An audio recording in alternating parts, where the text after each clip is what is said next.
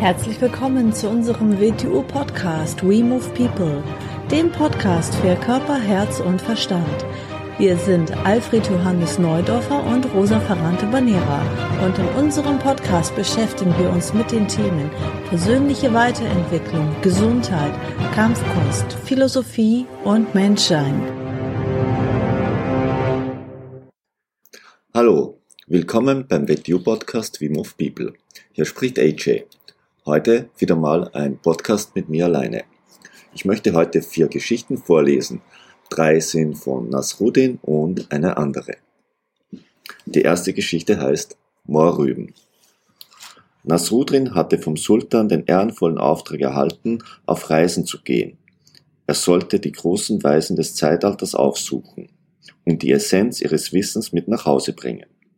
Der Bericht, den er nach seiner langen und kostspieligen Reise abfasste, enthielt schließlich nur ein einziges Wort. Moorrüben. Der Sultan konnte seinen Zorn kaum verbergen und ließ Nasruddin recht unsaft vor seinen Thron schleppen. Äußere dich zu diesem Unsinn, Bube, bevor ich dich vom Leben zum Tode befördern lasse. Nasruddin sprach. Nun Herr, es ist so. Der beste Teil ist vergraben. Nur wenige erkennen am Grün über der Erde das Orange unter der Erde. Wenn man sich nicht darum kümmert und dafür arbeitet, geht es zugrunde. Und wahrlich, viele Esel finden sich in seiner unmittelbaren Nachbarschaft. Der Sultan applaudierte und ließ Nasruddin reiche Geschenke zukommen. Damals war Herrschen noch eine Frage von Weisheit und Kompetenz. Die zweite Geschichte. Die Lektion. Nasruddin möchte das Flötenspielen lernen und sucht den besten Lehrer weit und breit auf. Was wird es mich kosten, bei dir Unterricht zu nehmen? Drei Silberstücke für die erste Lektion und eines für jede weitere. Großartig, sagte Nasruddin, ich werde mit der zweiten Lektion beginnen. Nun die dritte Geschichte. Sie heißt Die Blinden und der Elefant. Jenseits von Gor lag eine Stadt. Alle ihre Einwohner waren blind. Eines Tages kam ein König mit seinem Gefolge in ihre Nähe. Er brachte sein Herr mit und lagerte in der Wüste. Er besaß einen mächtigen Elefanten, den er zum Angriff einzusetzen pflegte, um die Feinde in Angst und Schrecken zu versetzen. Die Bevölkerung war begierig, den Elefanten kennenzulernen, und einige aus dieser Gemeinde von Blinden rannten los, wie die Narren, um ihn zu finden. Nachdem sie nicht einmal wussten, was für eine Gestalt ein Elefant hat, betasteten sie ihn blindlings, um durch ihre Berührung seiner Körperteile Aufschluss zu erhalten.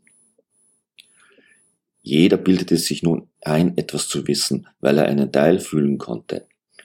Als sie zu ihren Mitbürgern zurückkehrten, wurden sie von aufgeregten Gruppen umringt. Jeder einzelne dieser Irrenden war begierig, die Wahrheit von denen zu erfahren, die doch selber in die Irre gingen. Sie fragten, wie der Elefant geformt sei, welche Gestalt er habe, und sie hörten sich alles an, was man ihnen erzählte.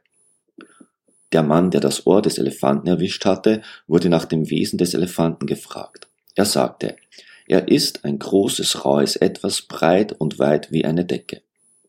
Und der, der den Rüssel betastet hatte, sagte, ich weiß, was es wirklich ist. Es ist wie eine gerade und hohle Röhre, furchterregend und gefährlich. Derjenige aber, der den Fuß und die Beine erfüllt hatte, sagte, er ist mächtig und fest wie eine Säule. Jeder hatte nun einen Teil des Ganzen ertastet. Alle hatten es falsch verstanden. Keiner begriff das Ganze. Erkenntnis ist nicht die Gefährtin des Blinden. Alle hatten eine Vorstellung, irgendeine irrige. Und nun die vierte Geschichte. Die ist wieder von Nasrudin und sie heißt Der Dieb. Nasruddin rannte eines Nachts durch die Straßen der Stadt und brüllte dabei Diebe, Diebe. Nachdem er sich beruhigt hatte, fragten ihn die Leute Wo war denn der Dieb? In meinem Haus. Hast du ihn gesehen? Nein. Woher weißt du dann, dass bei dir ein Dieb war? Ich lag in meinem Bett, als mir einfiel, dass Diebe ohne Geräusch zu machen ins Häuser einbrechen und lautlos herumschleichen. Da ich nichts hören konnte, wusste ich, dass ein Dieb im Haus war, ihr Narren. So, das waren diese vier Lehrgeschichten. Es wird gesagt, dass Lehrgeschichten sieben Bedeutungsebenen innewohnen. Aus dem Grund sollte man immer dann das, was man für offensichtlich hält, hinterfragen und nach einer weiteren Ebene suchen. Viel Spaß und bis zum nächsten Mal.